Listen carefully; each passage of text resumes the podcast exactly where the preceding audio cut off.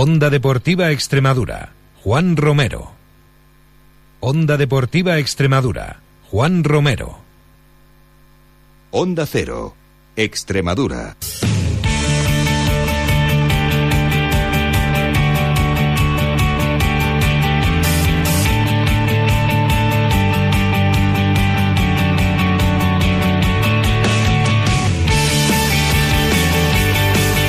Hola a todos, muy buenas tardes, bienvenidos a Onda Cero Extremadura, bienvenidos a Onda Deportiva.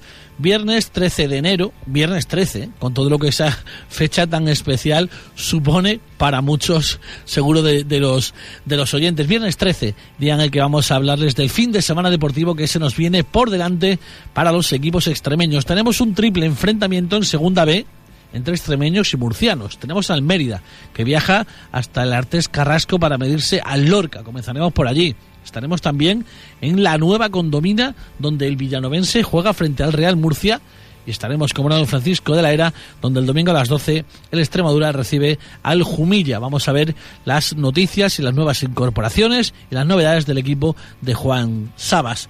Hablaremos también de la tercera división, en principio jornada asequible para los equipos de arriba, porque todos se enfrentan a equipos de la parte baja. El Castreño, el líder, pues un derby eh, que no se le da demasiado mal frente al Arroyo anteriormente, se celebraban en segunda B, ahora en tercera división. Tenemos al Badajoz, que juega en la cancha del Fuente de Cantos, que ojo, viene de empatar en Don Benito, y tenemos a la Zuaga, que juega en casa del colista La Estrella, en Los Santos.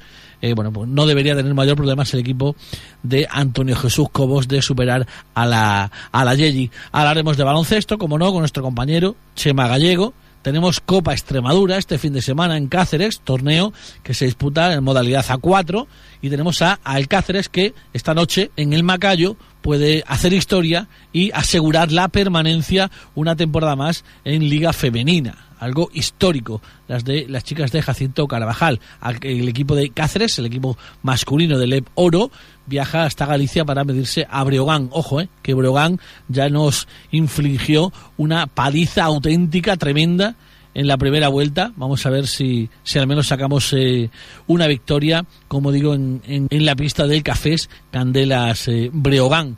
Y por último, hablaremos, cómo no, con nuestro compañero Antonio Miranda, con el que repasaremos todo el resto del fútbol, la tercera división, pero también la primera extremeña, segunda extremeña, liga femenina, juveniles y todo lo que hay eh, representando al fútbol extremeño aquí en nuestra región. Así que no perdemos ni un segundo más. Arranca un día más en Onda Cero Extremadura, Onda Deportiva. Eran otros tiempos, era otra la historia. No había medallas, solo hambre de gloria. Solo se jugaba por la camiseta, como en el potrero, taquito y gambeta. Y vino una copa, llegó la primera, con el matador envuelto en banderas. La gente alentaba en cada partido, hubo un papelito por cada latido tanta gloria, fútbol desplegado por el mundo. Pues arrancamos, como les decíamos, el programa de hoy hablando de fútbol con la segunda división B, con este triple enfrentamiento entre murcianos y extremeños de esta segunda jornada del grupo cuarto de la segunda división B nacional. Vamos a comenzar, como decíamos, con el Mérida.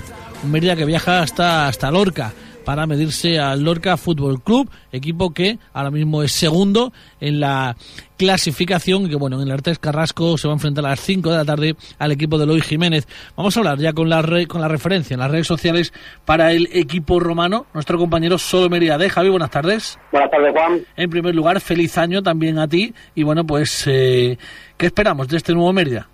Igualmente, Juan, pues del Mérida esperamos un partido muy complicado en Lorca, porque el Lorca sabemos que es un muy buen equipo, que aspira a estar muy alto, pero el Mérida, si quiere llegar, ya, ya, no, ya perdió su colchón y cada partido, pues, por decirlo así, es casi una final.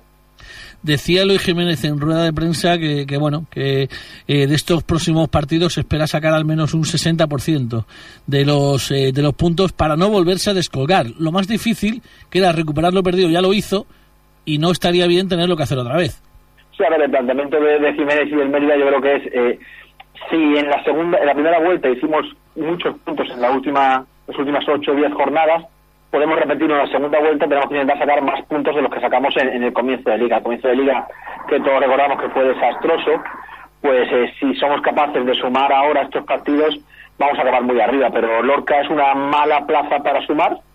Eso sí, el Mérida llega bien, creo que, el partido ante el Murcia fue bastante serio. A ver hasta dónde nos alcanza. Eh, ¿qué, mm, ¿Qué peligros eh, podemos esperar del equipo del Lorca?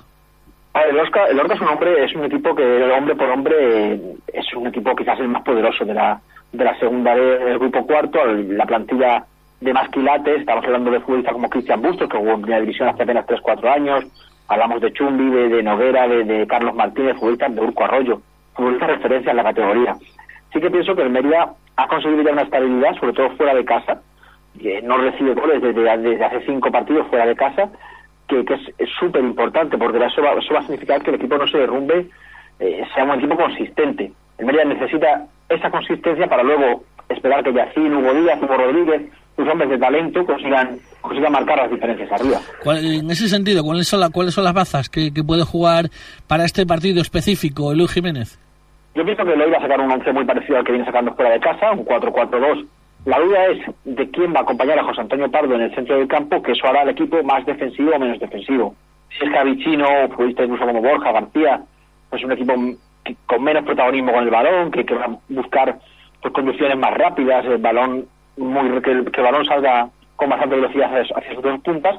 Si vuelve a repetir como en la roda con Antonio Romero junto a Pardo, será un equipo que siempre busque más eh, llegar combinando. Yo pienso que va a ser lo primero, que el equipo va a tratar de ser muy consistente atrás con su línea de cuatro que ha mejorado en los últimos tres meses, pues una bestialidad, y que la pelota, pues entre Yacine y Hugo Díaz sean, capaces de, enganchar alguna.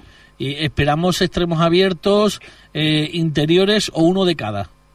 Yo pienso que van a repetir con Hugo Rodríguez y con David Álvarez. Creo que ambos, Hugo Rodríguez eh, debe dar un paso al frente. Para mí, ante el Murcia ya empezó a darlo, quizás si no en rendimiento, sí en actitud.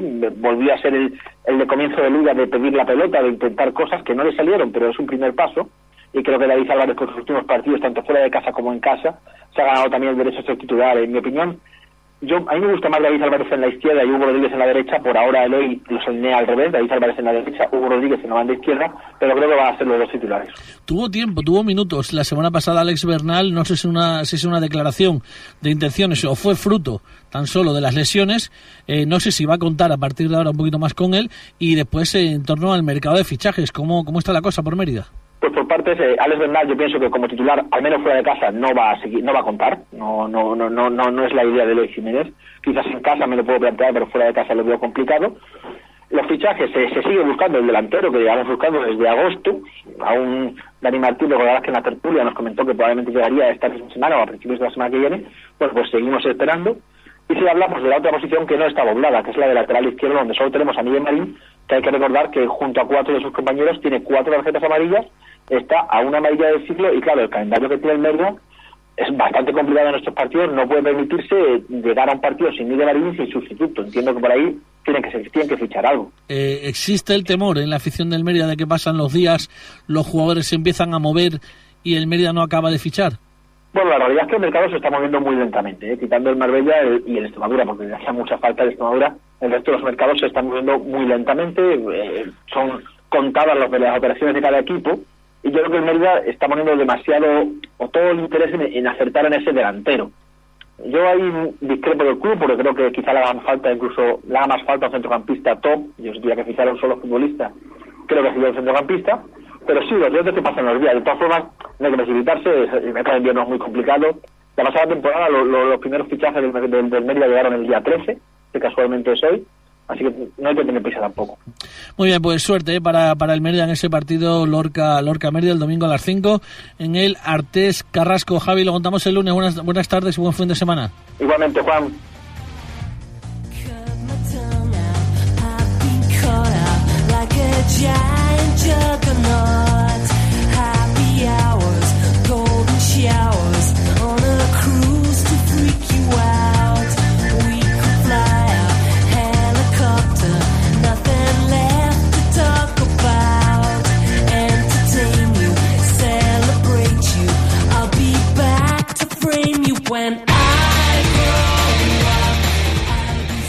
Pues hablamos también del villanovense, que también viaja como foráneo hasta la nueva condomina donde se va a medir al Real Murcia el domingo a las 5 de la tarde para hablar de la actualidad del Club Serón.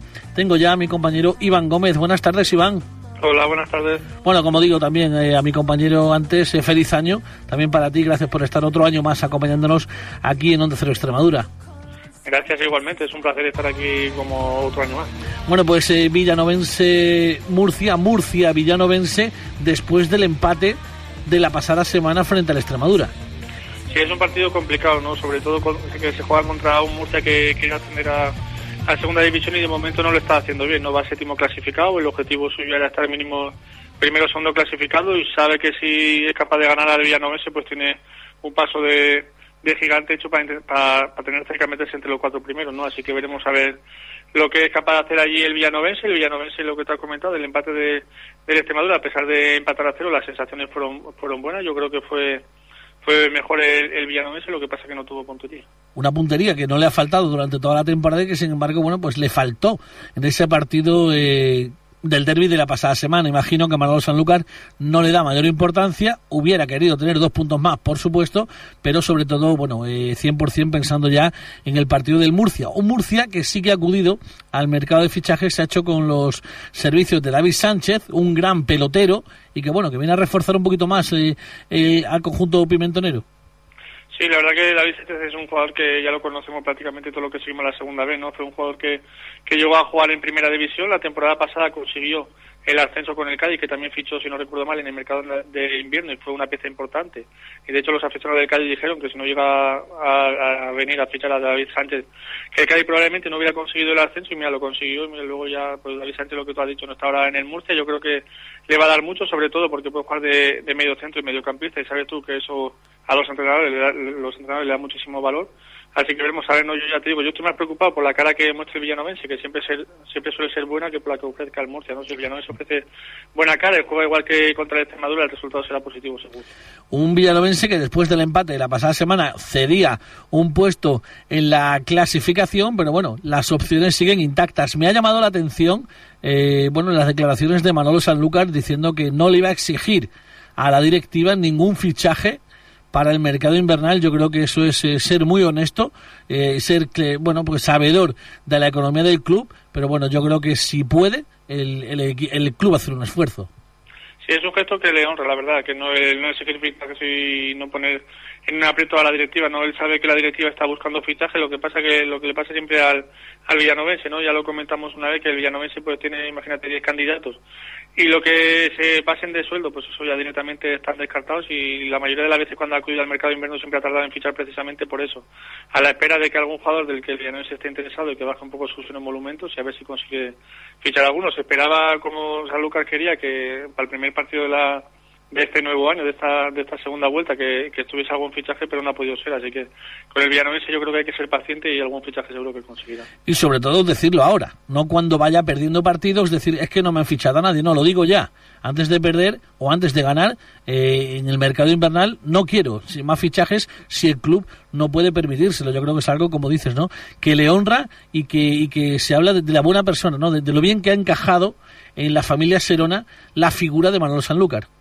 La verdad que sí, que ha calado donde en Villanueva y la gente era escéptica, ¿no? Al principio cuando destituyeron a Cobos y le ficharon a él y sobre todo que tenía poca experiencia, ¿no? La única experiencia que había tenido en segunda B había sido un descenso, pero la verdad que a mí principalmente nos ha, y ya no poco más nos ha callado la boca a todos y de momento estamos encantados, ¿no? Y más que le honra sobre todo que hizo unas declaraciones diciendo que necesitaban un perfil de un jugador del perfil de Elías, ¿no? Que Elías era un jugador importante en el Villanovense y aún así no exige fichajes, así que él se conforma con lo que tiene y con eso habrá que luchar por meterse entre los cuatro primeros. Que nadie olvide ¿eh? que tiene el, el Club Serón dos bajas importantes de larga duración, como son Spin y Elías Elías Pérez. Eh, con ello con ello y con todo, bueno, no sé si también hay mercado, eh, bueno, eh, campaña de abonos para la segunda vuelta en el Villanovense y si la afición se está moviendo, está respondiendo, o bueno, o es, o es más del día a día.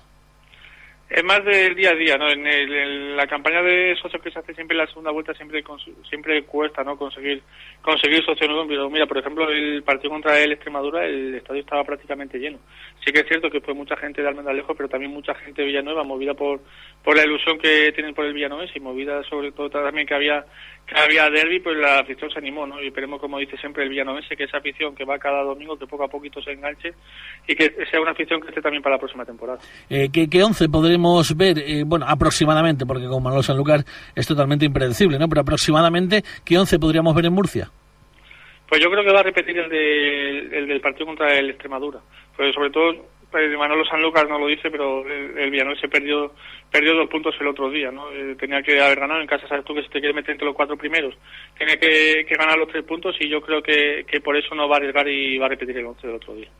Muy bien, pues eh, lo contaremos el próximo lunes. Esperemos una victoria del villanovense en la nueva condomina para meterse de nuevo entre los dos primeros tres clasificados. Ahora mismo es cuarto. Bueno, pues a ver si se dan resultados propicios para que el club eh, Serón escale alguna posición o al menos no baje de esos puestos de, de promoción. Como digo, buen fin de semana, Iván. Buenas tardes. Gracias, igualmente.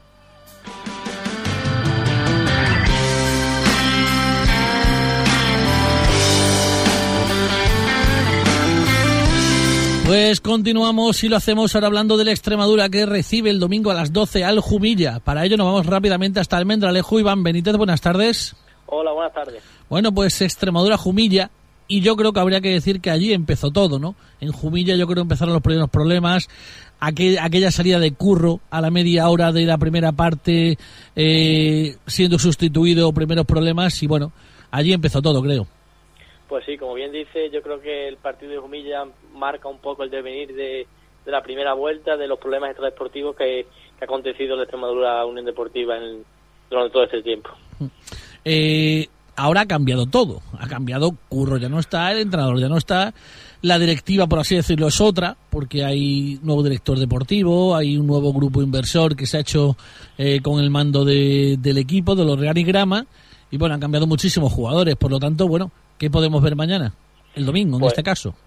Pues como bien dice, ha cambiado muchísimo. Parece que según lo, lo que se ve por Almendralejo, por redes sociales, por Ciudad Deportiva, el pasado domingo en Villanueva, parece que nos encontramos en agosto, que estamos empezando la temporada, pero que es cierto que queda poco margen de error y de momento ilusión y trabajo, mucho trabajo se está, se está poniendo en el asador. Eh, si te lo dicen en esa jornada en Jumilla, que va a cambiar tanto, no te lo crees. O sea, con un proyecto nuevo, Segunda División B, que no va a estar Curro una, una, una vuelta después, que no va a estar el entrenador, la directiva casi, eh, tantos jugadores. eh, es algo que, que, bueno que, que ha cambiado tanto que es eh, complicado asimilarlo.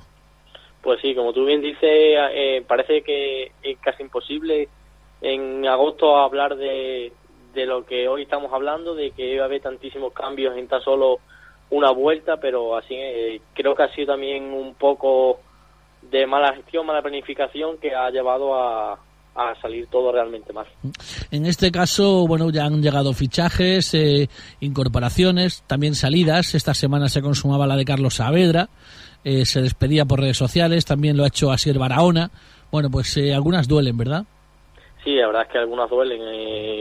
A Saavedra, por ejemplo, ya, ya cuatro temporadas aquí se le ha cogido mu- mucho cariño con una temporada, en una temporada en la que que estaba también muy mal, que incluso no se llegó a clasificar ni para playoffs de, ascenso a segunda división A y segunda división B, perdón, y sin, mirar mucho al pasado en aquella eliminatoria del Conquese, la mano que la mano que saca el del Conquese quizás Qué corta es es la memoria, ¿eh? qué corta es la memoria en el mundo del fútbol. Aquella mano milagrosa, salvadora de Carlos Saavedra propició que la Extremadura estuviera ahora en segunda B y sin embargo, bueno, pues al final los jugadores pasan y, y al final queda el club. Pues sí, quizás es la parte más, más, más amarga o menos que menos justa del fútbol, eh, tener que eh, despedir a gente a la que le tienes tanto cariño, a la que tantas tardes de gloria se ha dado y a la que le debes tanto. Mm. Bueno, pues con ello y con todo eh, han llegado jugadores, eh, algunos eh, ya también con el transfer, como es el caso de, de Josu, por ejemplo, que llegaba, bueno, los últimos jugadores en aterrizar junto a Alejandro Zamora, mm, van a jugar todos. Sí, yo creo que, que sí. Eh, incluso me atrevería a decir que algunos o, o los dos puede ser que incluso al inicio, porque de hecho el miércoles y hoy han probado con, con los dos. Me, no, me, me sorprendería mucho que Alejandro Zamora no fuera de la partida el domingo. Eh, Tony Dola seguro, Walter seguro y Boateng, si supera los problemas físicos que tiene, también seguro. Sí, sí, exactamente. Hoy eh, ayer se retiró 5 o 10 minutos antes de tiempo por problemas físico, como bien has dicho, y hoy de hecho no ha entrado al margen, ha, hecho un poquito de gimnasio y carrera continuo, no ha querido forzar. Mañana el entrenamiento se probará y Juan Saba es el que tiene la última palabra. Se está remodelando también algunas estructuras del club, veíamos eh, fotografías de los banquillos nuevos, o al menos bien remodelados, y bueno, pues la verdad es que poco a poco empieza a verse también un cambio visual. Sí, yo creo que el tema deportivo también está creciendo mucho la Extremadura, para mañana se van se han cambiado todas las moquetas eh, de los vestuarios, se está empezando a trabajar en sala de prensa y demás para remodelarla, a, hacerla más grande o cambiar la ubicación. Como bien has dicho, se han preparado los banquillos, se tiene en mente preparar un poco de infraestructuras de tanto de estadio como ciudad deportiva y sobre todo el césped, el, gran problema que tiene ahora mismo los, los inversores. ¿Qué, opina Juan Saba del, del, terreno de juego? No sé si se ha llegado a quejar. Hombre, pues quejar, quejar de propia voz no, pero de hecho el partido contra el Villanovense prácticamente lo preparó todo en el campo de césped artificial, porque decía que con las malas, con las precipitaciones que estaban cayendo durante la semana, le metes el mal estado del césped y dice que vamos a entrenar sobre barro. O sea que no es plato de buen gusto que un equipo de segunda vez tenga ya a mediados de temporada como el césped como tiene Francisco de la Era. No puedes trabajar quizás lo que realmente tienes en mente. Además, para terminar también, bueno, pues eh, precio asequible en las entradas, eh, cada abonado puede comprar tres, eh, bueno, al precio de una. Cuéntanos. Sí, la verdad es que yo creo que eso es lo que desde el primer día se fomentó con la llegada del grupo inversor, la mm, digamos la agrupación o la, o la movilidad masiva de aficionados tanto en casa como fuera de casa, pero en casa más todavía. Se va a facilitar todo tipo de acontecimientos a las peñas para que se, se unan, que muevan a, personal. Eh, las campañas de abono son bastante a, un precio bastante asequible. Con, eh, por ejemplo, en preferencia, cuatro abonados nuevos pueden sacar el abono por 15 euros cada uno. Eh, cada, si vas individualmente, el precio es el 50% de la primera, de la primera vuelta. Se va se está estudiando también autobuses y entradas a precio reducido, autobuses gratis, autobuses gratis entradas a precio reducido fuera de casa. Mañana se ha, eh, se ha empezado a movilizar con, con las entradas, eh, tres entradas a precio de una, todas sacadas por, por un socio. Y yo creo que la verdad es que... No, que no vaya al fútbol ya no puede achacar los temas económicos, ¿no? Ya, ya, porque no quiere o porque no le gusta. Pero la verdad es que más fácil, más económico y más asequible no lo pueden estar eh, poniendo, como digo, esta nueva gente que ha llegado para intentar salvar Extremadura. Bueno, pues nos congratulamos de ello. Esperemos que haya una magnífica entrada el domingo a las 12 y que el Extremadura consiga tres puntos que inicie esa, esa escalada para, para salir de ahí abajo lo antes posible. Toda la suerte del mundo ¿eh? para, para el Extremadura. Contamos si te parece el próximo lunes. Buen fin de semana, Iván. Buenas tardes. Igualmente, buenas tardes.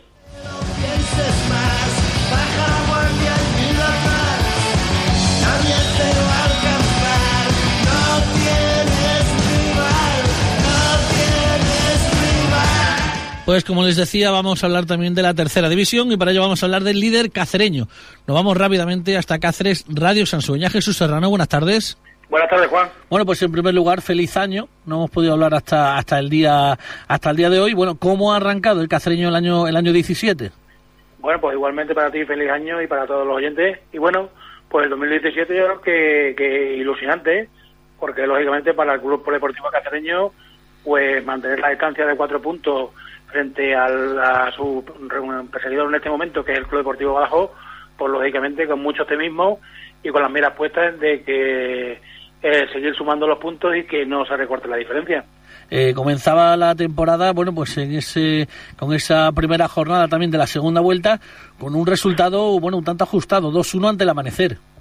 Bueno, sí, yo creo que, es engañoso, ¿no? Porque lógicamente el cacereño, aparte del golazo de Aarón, en la primera parte tuvo más ocasiones, para ver aumentado el marcador y bueno, pues nada más comenzar la segunda parte, pues un penalti claro sobre Ray, que él mismo se encarga de transformar, pone el 1 a 1 y pone un poquito los nervios y, en la grada del príncipe Felipe, pero bueno, el cacereño lo sigue intentando, metió más madera a Adolfo, metió a Martín, que prácticamente nada va a salir, consiguió el, el 2 a 1 y la siguiente jugada tuvo el 3 a 1 y bueno, pues por lo corto del resultado el cacereño entre comillas lo pasó mal, porque el cacereño, eh, perdón, el amanecer, decirte que en los últimos 15 minutos, pues Romero hubo con tan solo tres defensas y claramente a buscar el empate eh, en el estadio Pedro Felipe, que bueno, que finalmente no lo, no lo consiguió, pero bueno, a mí el Amanecer es un equipo que me gusta mucho, creo que va a salvar la categoría con, con diferencia y que a todos los sitios donde va es un rival difícil y juega al fútbol. Y de un derby local a otro local de Sierra de Fuentes a Arroyo de la Luz, donde además, bueno, pues de temporadas anteriores eh, hay sus más y sus menos. Bueno, pues eh, como tú bien sabes, bueno, vuel- vuelve Adolfo, vuelve vuelve Pino, vuelve Carlos, vuelve Fran Minaya, Santipolo, bueno, yo creo que son eh, hombres muy importantes que han militado en temporadas anteriores en el arroyo y que, bueno, conocen muy bien el pueblo, conocen muy bien la afición y conocen muy bien el estadio arroyano. En cuanto, bueno, pues esa melancolía, ¿no? De, de haberse jugado estos derbis en temporadas anteriores en superior categoría y ahora ambos en tercera división. Sí, bueno, yo creo que el cacereño lo está haciendo muy bien, lógicamente. Quiere volver por la vía rápida a Segunda División B, el líder en, en solitario y bueno, pues lógicamente tiene un equipo muy bien armado, que juega muy bien al fútbol, está muy bien, muy compensado en todas sus líneas y bueno, pues lógicamente, desgraciadamente, tiene que enfrentar al Arroyo Club Deportivo, los dos equipos que han estado temporadas anteriores en Segunda División B y que ahora militan en Tercera División B, pero decirte Juan que el partido se ha preparado eh, a conciencia porque lógicamente el Arroyo, el equipo va hasta enfrente, también Javi Moreno tiene un equipo muy bien armado, que conoce muy bien al cacereño y que se lo va a poner muy difícil. Y estoy convencido de que Javi Moreno eh, va a intentar parar a los hombres clave del cacereño para tener más posibilidades de sumar en este partido. En cuanto a altas y bajas, no sé cómo está el mercado de invierno en Cáceres. Bueno, pues yo creo que se, se reforzaron con, con Gerard en, en el ataque y luego también con el defensa central luego un, un media punta que también ha venido. Y bueno, pues se comenta en el, en el equipo de la cartera de Salamanca que no se cierra la posibilidad a ampliar la plantilla porque lógicamente si siempre y cuando mejore lo que hay ahora mismo en, en el equipo y bueno, pues para mí me parece que solo quedan ya solo fichas de sub-23 y como mucho me parece que quedan dos fichas, Juan, entonces quizás sean jugadores sub-23, pero lógicamente si no mejora lo que hay, yo creo que el cacereño pues se va a quedar quieto y van a ser los últimos tres fichajes los que englosen la, la nómina del cacereño. Pero ya te digo, sigue abierto hasta el día 31 el mercado, el cacereño sondea el mercado y lógicamente si mejora lo que hay económicamente lo pueden permitir, creo que van a fichar porque lógicamente también su rival directo, el Badajoz, se está reforzando con jugadores de mucha categoría. Por último, eh, la afición. No sé si se ha abierto una campaña eh, de abonos en esta para la segunda vuelta y de todas formas, bueno, ¿cómo está la afición? Imagino que muy ilusionada. Sí, la afición muy ilusionada, ¿no? Le ha costado un poquito volver a Príncipe Felipe, porque lógicamente el salto de segunda división B a tercera cuesta, se desilusiona la gente, pero bueno, poquito a poco se están dando alrededor de 900 mil espectadores cita en el estadio Príncipe Felipe, se sacó una campaña de socios y yo creo que bueno que tampoco ha surgido mucho mucho efecto, pero egoístamente si la gente va al campo a partidos específicos y no socios, pues quizás le ganen más dinero y bueno, pues el desplazamiento va a ser masivo por la cercanía con Arroyo de la Luz, va a haber muchos aficionados del cacereño bueno, son dos aficiones que están hermanadas, que se llevan muy bien, que tienen el pique lógico de, de que se enfrenta el Arroyo con todo el respeto del mundo al equipo de la capital. Y bueno, pues eh, el Arroyo y Javi Moreno a intentar sorprender al cacereño, hacer su trabajo y el cacereño pues a intentar no fallar en el campo del Arroyo y sumar los tres puntos y seguir con la distancia que tiene ahora mismo con el Badajoz. Muy bien, pues que ese derby de la, de la, de, la, ciudad de Cáceres, por así decirlo, entre Cacereño y Arroyo de la Luz, eh, bueno, pues sea todo lo deportivo que, que queremos, que, que, que, va a ser así, que se vea un buen partido y sobre todo muchísima suerte para ambos en la segunda vuelta. Muchísimas gracias Jesús, buenas tardes. Buenas tardes Juan.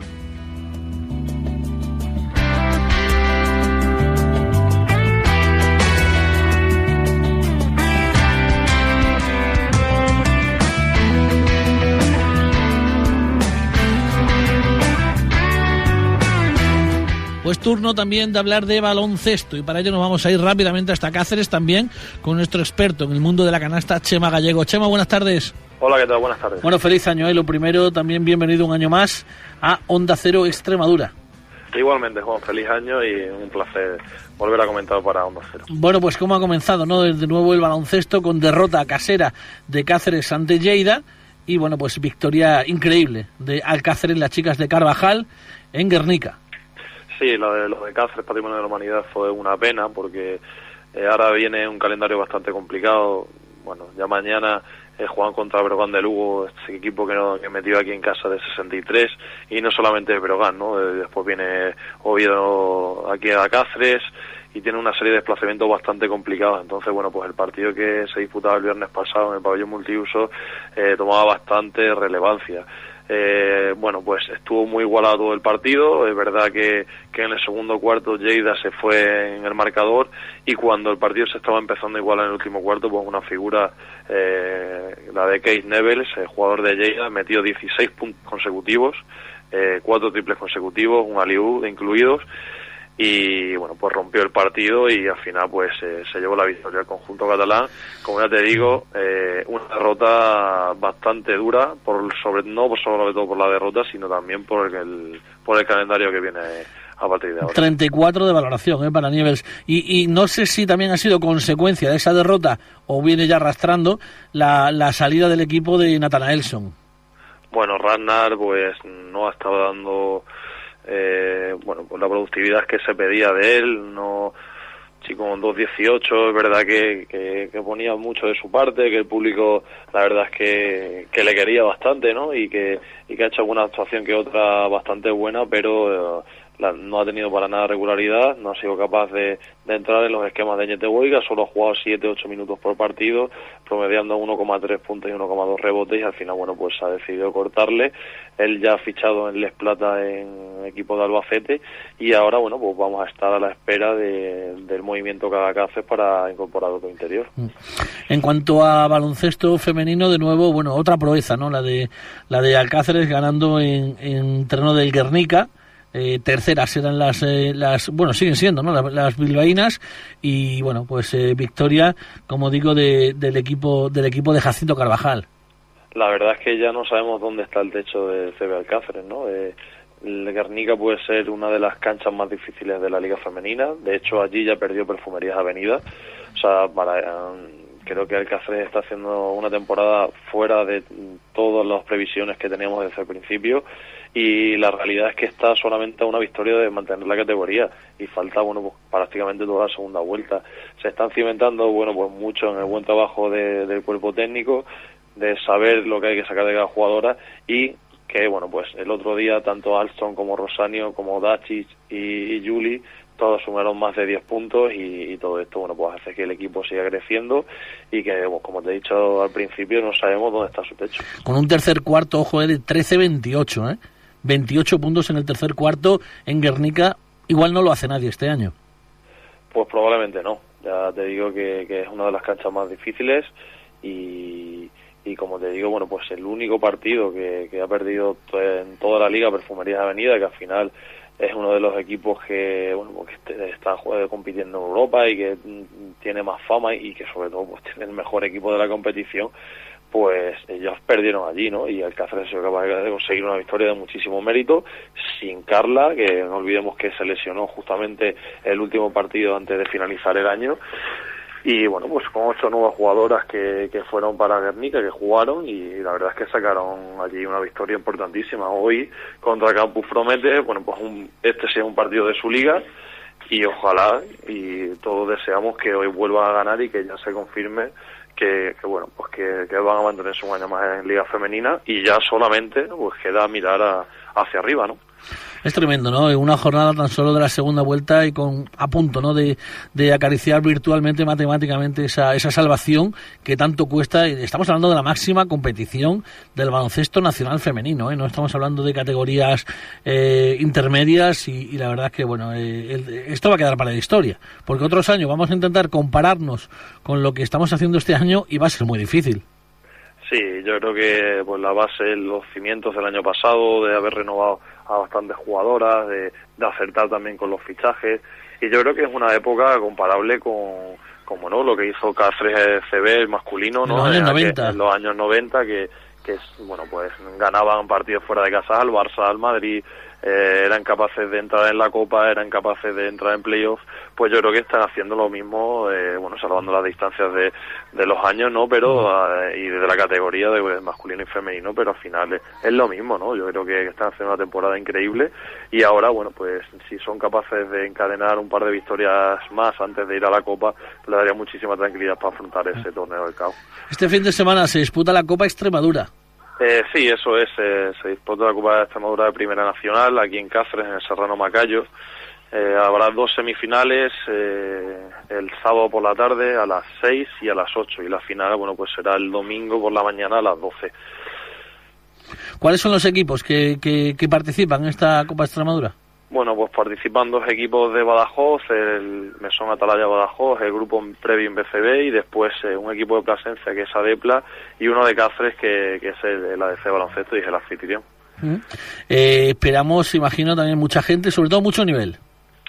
Sí, mucho nivel, porque últimamente la, la división de Primera Nacional está subiendo mucho, mucho, bueno, pues de categoría y, y está habiendo jugadores de un nivel más de EVA que de primera y cuando claro cuando se juntan cuatro equipos que son los mejores de la liga pues siempre va a haber mucho nivel. Esperamos que, el Sardona Macayo haya ambiente y que se va a buen baloncesto este fin de semana en Cáceres. Pues eh, recordamos formato final a cuatro con dos semifinales el sábado eh, a las eh, 6 de la tarde y a las 8 y la gran final ya el domingo a las 12 del mediodía.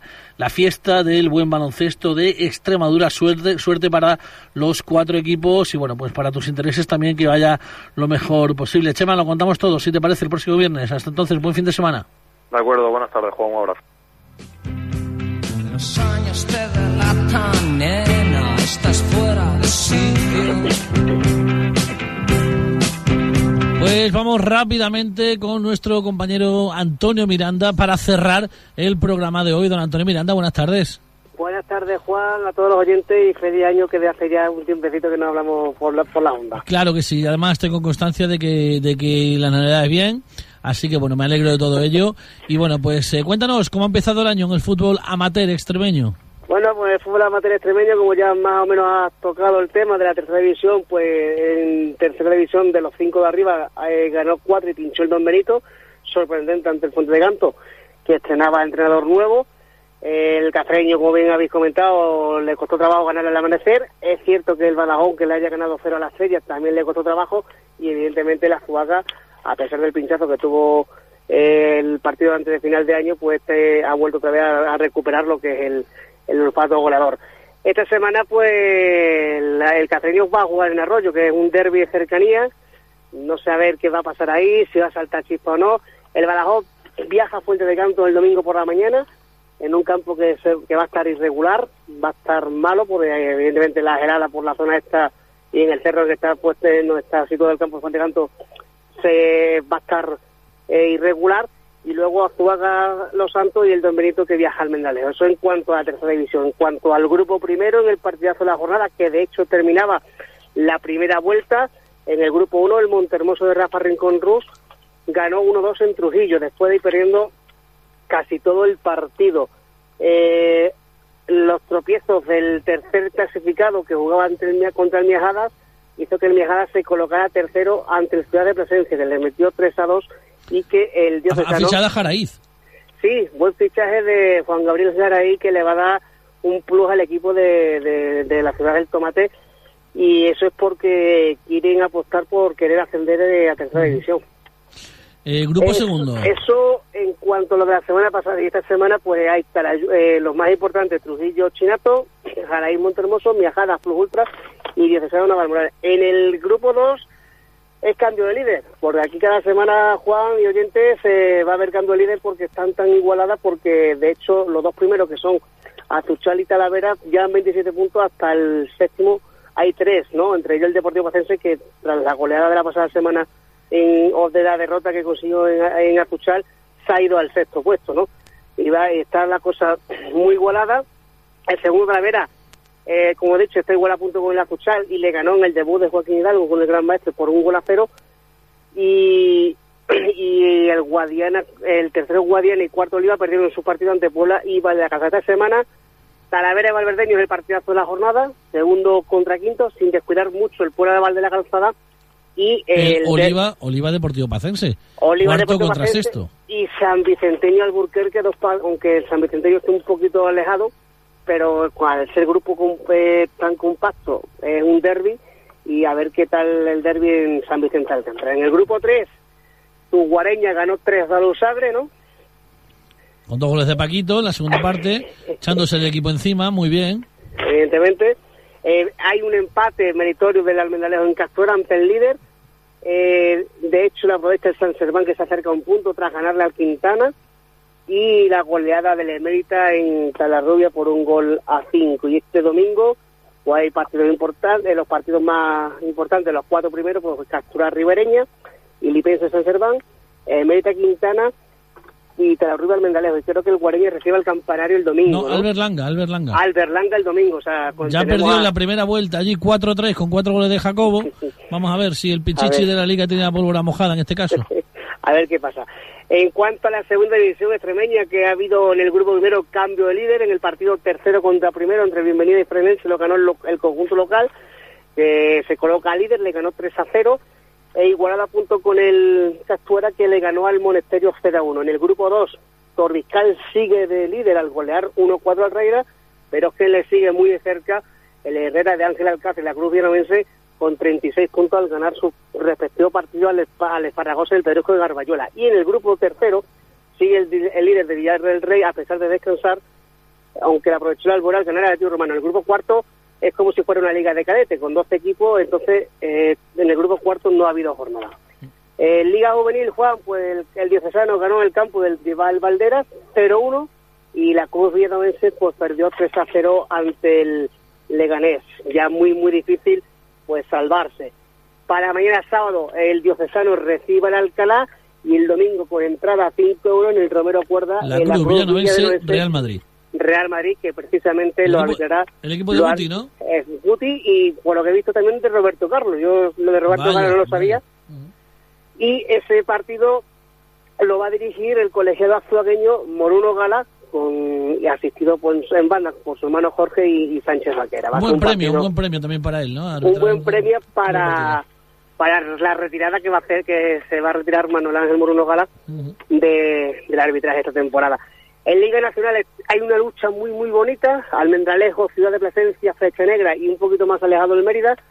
Eh, están ahí, el Almendralejo es el líder, pero lo que he dicho, Ciudad de Plasencia no quieren perder de vista al líder Almendralejo. Y en cuanto a fútbol femenino, pues el Santa Teresa, a pesar de sea, perdió en Granadilla 1-0 en el último partido de la primera vuelta, pierde a su jugadora Raquel para toda la temporada y viaja de nuevo a la isla para enfrentarse al recién ascendido colista Tacuense el domingo por la mañana.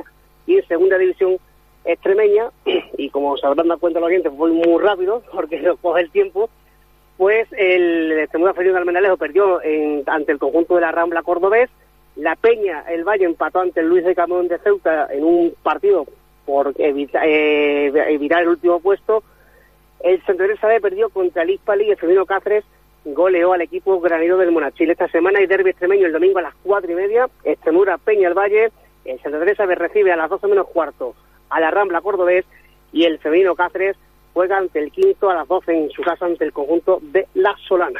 Muy bien, pues eh, además, por otro lado, eh, ¿qué te toca este fin de semana? Pues me toca por decreto domingo, Llerena, Llerenense Fondacense. Ahora te toca con los niños, con los pequeñitos. Sí, ahora en un cuartito de hora empieza mi partido de Alevín B y a ver qué, qué hacen los chavales que lo están intentando sacarlo. Y mañana pues el partido de cadetes en Badajoz. Muy bien, Antonio, pues como siempre, bueno, pues ha sido un placer escuchar este análisis, este- esta vuelta, ¿no? Que le damos a todo el fútbol extremeño y bueno, pues eh, agradecerte, ¿no? Que, que seas tan preciso, tan conciso y que te ajustes a los tiempos que la radio sabe que siempre esto no perdona y el directo eh, siempre, siempre es así. Muy mm, buenas tardes, como digo, y hasta la semana que viene. Muy buenas tardes, hasta la próxima, Juan.